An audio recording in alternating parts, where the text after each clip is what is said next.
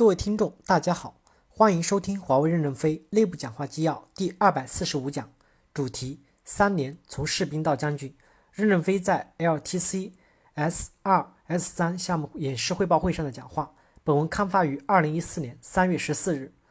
接上文第三部分，培训赋能要训战结合，关键是提升实战能力，加快干部的循环。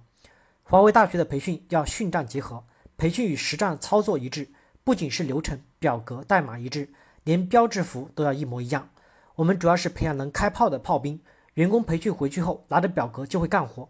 公司按照这种方式准备教材，培养员工的进度就加快了。将来华大派出一些讲师跟着作战部队前进，一边战斗一边培训。通过这种训战结合的方式，对前端基层员工赋能，送回来培训，考试合格后再送出去上战场。经过一系列循环后。我们的新东西就推下去了。我们当然也可鼓励他们自发成长为优秀战士。华为这二十几年来之所以走得这么慢，是因为我们一直在摸着石头过河，一会儿摸弯了，一会儿摸左了，老员工也跟着我们换来换去。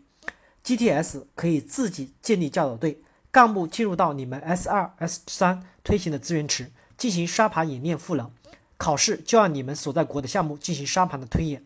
无论从计划、预算、核算。都是以真实的场景来实行，这样对回去作战有帮助。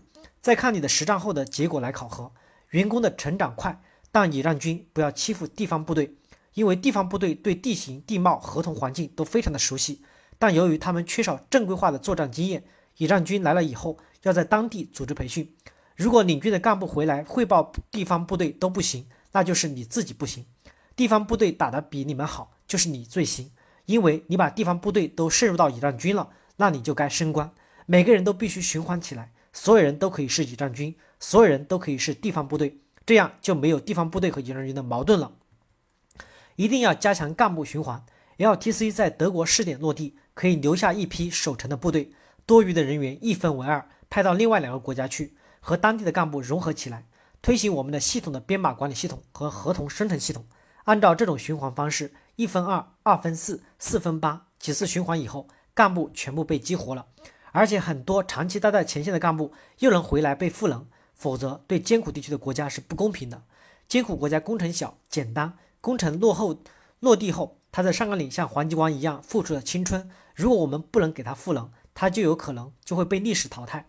把德国、土耳其作为教导队的培训基地，严格的对培训学员考核，学员可以国家组成组，也可以项目成组。不考试模拟题目，考试他们要回去干的项目的沙盘推演，真枪真仗实干。我们现在通过片年大规模循环干部，重新配置干部，调整方法和资源，把这个队伍派遣到全世界，相信三到五年内一定能够把问题解决。将来要选拔一部分项目财务人员当项目 PD，选拔一批业务人员去做项目的财务，进行交换。这就是我们所期待的干部的苗子。高级干部若不学习，不读公司文件。就有可能会被这些年轻的苗子所取代。第四部分，先易后难，两年完成 S two S 三的推行，三年实现战时相符。有一部分人会从士兵升到将军。过去我们在区域的战时是不一致的，其实很大一部分的原因就是供应链发货以后就把 S 零关了，具体的物料信息在区域就没有了。我们在流程上，在货发地点和验收完成这两个点切两刀，形成两个断面，要求任何一个环节都应该战时相符。这个流程中没有水蒸发，应该是百分之百一致的。现阶段没要求百分之百准确，希望通过三年时间的改进，实现战时相符。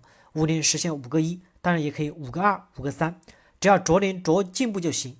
变革推行和战时相符的推进一般是先易后难。比如今年实现小国的战时相符，培养和选拔一百个金种子，第二年把这些金种子种到中等国家去，中等国家的战时相符，同时扩大金种子的规模与层级。第三年，让这些种子去大国开花结果，实现大国的战时相符。当然，从小国还是大国开始工作比较容易，由你们来定。这样三年我们在全球战时相符。若纯粹靠财务来实现战时相符是不现实的，因为他没有实战经验。可以从供应链找一批十二级华大认证过的、左右有经验、实战经验的老员工，英语又过了关的，以及 GTS 的老员工，他们在管理上有经验的。再从财务找一批优秀的种子，经过华为大学的培训考试以后，组成混凝土工作队，在容易的地方开始实战，一边训练培养干部，到第三年大会战时，一定要出一批将军。三年从士兵到将军，你们要敢于把口号提出来。那还有谁不想上战场呢？上战场，枪一响就会有牺牲，不能保证人人都能当将军。没有牺牲的是电影，但要相信一路打仗下来，肯定有看破红尘的，那就是将军。你们走到这一步已经很不简单，做的不错，谢谢你们，感谢大家的收听。